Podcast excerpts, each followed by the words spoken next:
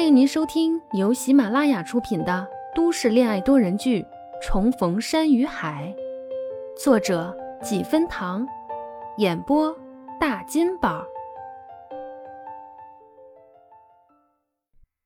第七十七集。其实，对于徐佳年，初敏之的心理变化过程也很微妙。从第一印象的满意，到后来听到他说要带初旭去荣城，即使他把话说的再漂亮，细节做的再到位，他心里都不会有什么好感。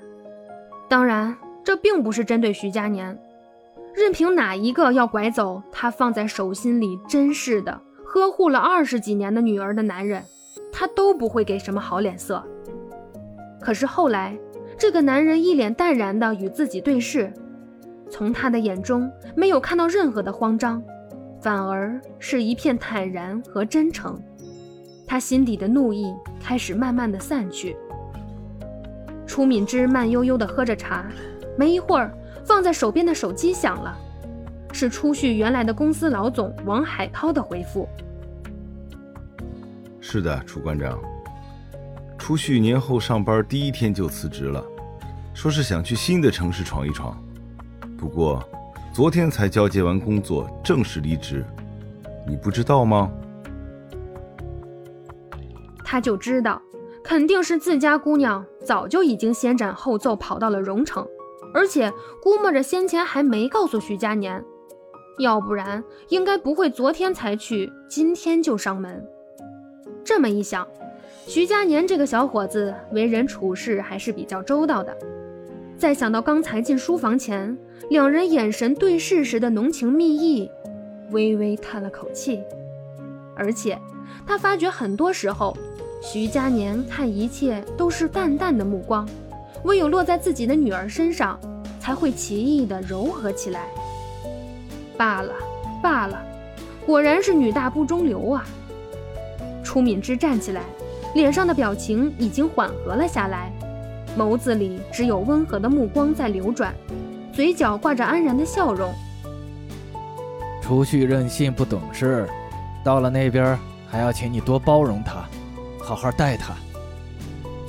这是徐佳年拿着茶杯的手几乎不可见的抖了一下，可是很快的稳住，把杯子稳稳的放在桌子上。他无法解释此时此刻的心情，就像一直。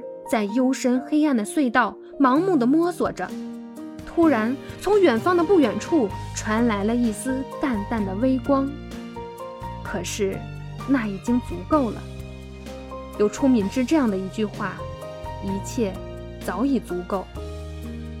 徐佳年也忙着站起来。叔叔，你放心，我一定用我的生命去爱他。时间一点一滴的流走。书房里还是没有动静，尽管林小如再三答应会和初敏之好好谈谈，让初旭不要着急，但想到初敏之气势汹汹的叫徐佳年到书房时的样子，他还是不放心。等林小如进厨房准备晚饭后，他就一直在书房的门口来来回回的徘徊。半晌后，终于等不住了，象征性的敲了几下门，拉开房门，人就进去了。也不看自己的爸爸，护犊子一样着急的喊了一声：“徐佳年。”徐佳年抬头看他三步并作两步走过来，对自己拼命的眨眼打眼色。徐佳年，我妈饭做好了，让你过去一起帮忙端一下。嗯，爸，你有什么话吃了饭再说。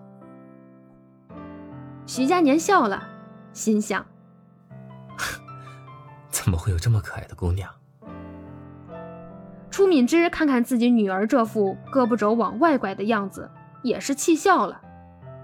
干什么？我又不会吃了她，就是和她说几句话。初旭笑笑，下意识的站在初敏之和徐佳年的中间。几句话需要说这么久吗？都快要吃饭了。那是因为小徐优秀，我多夸了他几句。看看人家，大学年年都拿奖学金，现在还这么优秀。初旭听得心花怒放，点头附和：“ 是吧，爸？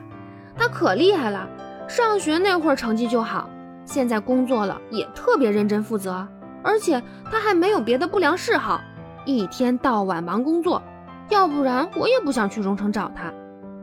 初敏之冷笑着斜了他一眼，所以其实是你先斩后奏，跑去了荣城。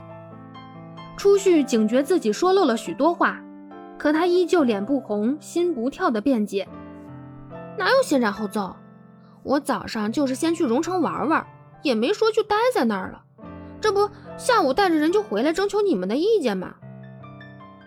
哼，也不知道是谁前几天煞有其事的回来说自己要出差一阵子，不回来了。初旭被噎得不吭声了，脸红的和爸爸打眼色。你别当面说我了，等私下我再认错坦白。徐佳年自然的接过话：“叔叔，这事你别怪初旭，是我这段时间太忙了，没好好跟他聊聊。要不然也不至于他有了这么大胆的想法，他竟然一点也没有察觉。”听他这么说，初敏之又赞赏的看了一眼徐佳年，松了口：“好了，不说这些了。”走吧，去吃饭。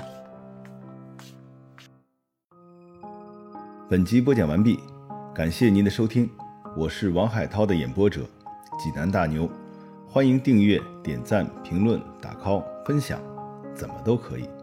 别走开，下集更精彩。